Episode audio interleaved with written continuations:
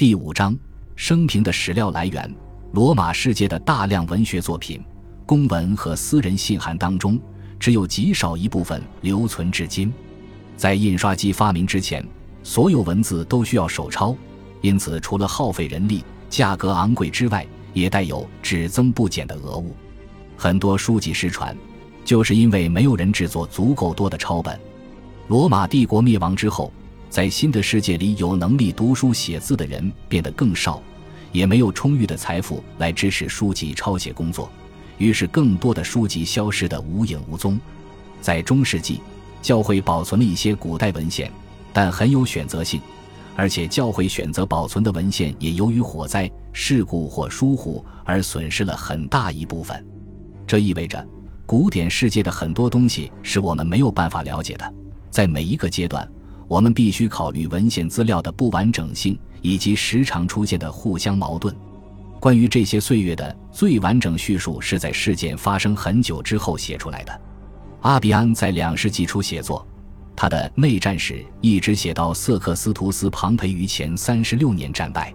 迪奥在三世纪初写作，他的史书涵盖了整个时期，非常详细。关于奥古斯都生平的部分只遗失了一点点。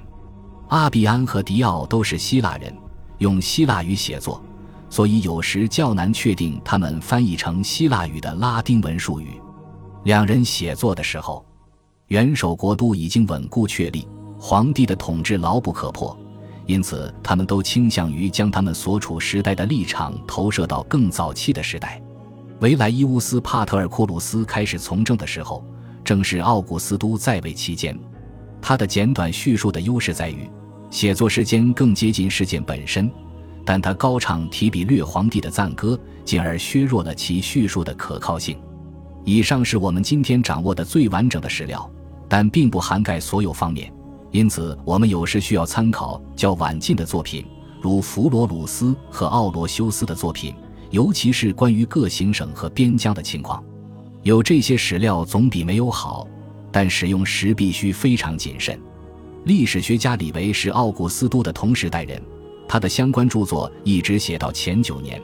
可惜这些书卷都遗失了，只有晚近的多的一份非常简略的概述留存至今。在前四十三年，西塞罗被奥古斯都、安东尼和李必达下令处决之前，他的书信和演讲稿非常直接和详尽地描述了实事。更有意思的是，他的书信集里还包括其他人写给他的信，以及这些绝望的时期里毫无根据的流言蜚语。这些流言蜚语对人们行动的影响有时不亚于真相。遗憾的是，西塞罗的作品只有一部分保存至今，其他一些作品，包括这位演说家与奥古斯都的更多通信，虽然古代作家可以读到，可惜都没有保存到我们的时代。奥古斯都的自传涵盖了一直到前二十五年的事件，但没有留存至今。尽管其中的一些信息被保存在他的同时代人大马士革的尼古拉斯撰写的简短传记中，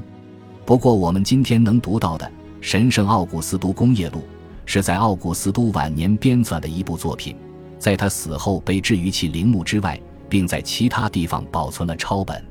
这部作品主要列举了他的成就和荣誉，所以是一部得到他认可的关于他一生的官方记载。苏埃托尼乌斯在一世纪末和两世纪初撰写的传记更完整，也更有人情味。他显然采用了许多不同来源的史料，其中包括非常敌视奥古斯都的史料。这部书提供了丰富的信息。特别有意思的是奥古斯都给家人的私人信件的摘选。但令人沮丧的是，苏埃托尼乌斯没有提供任何确定的日期或其他能够帮助我们确定事件时间顺序的提示。其他一些史料提供了少量相关资料，例如普鲁塔克为布鲁图斯、西塞罗和马克安东尼写的传记，以及他的其他作品。其创作时间与苏埃托尼乌斯和阿比安差不多。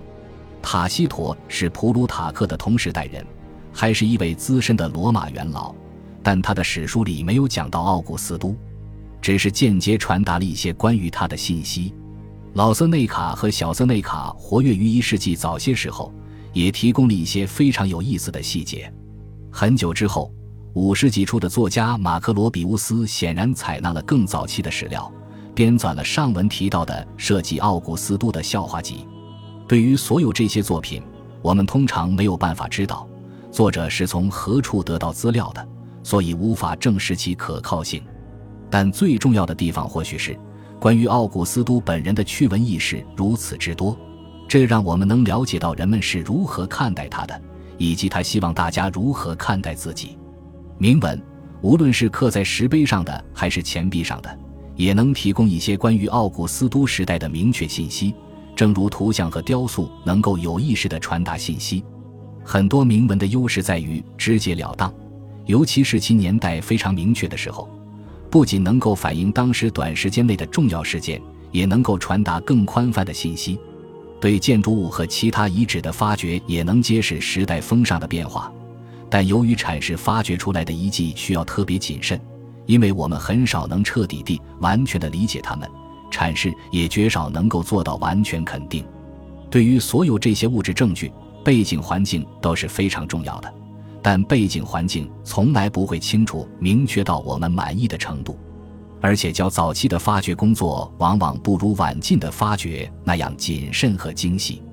尤其是对于艺术品和建筑。我们很难做到客观，也难以做到不忽视也不过度解读微小的细节。罗马人究竟花了多少时间来考量图画和钱币上的铭文？但与文献资料不同的是，当下仍在开展的考古工作不断获得关于奥古斯都时代的新的物质证据，非常有助于增进我们对他的世界的理解。理解奥古斯都并不容易，对于任何类型的证据，我们都要小心谨慎。我们也应当对史料的局限性保持坦诚开放的态度。有些东西我们是根本不知道的，或许永远也不会知道。更多的东西我们只能猜测，但对于这些猜测的基础也必须坦率诚实。在不可能做到万无一失的地方，我们绝不能假装确定。绝对真相是很难捕捉到的，或许根本不可能捕捉到。但这并不意味着我们不应当尽最大努力去接近真相。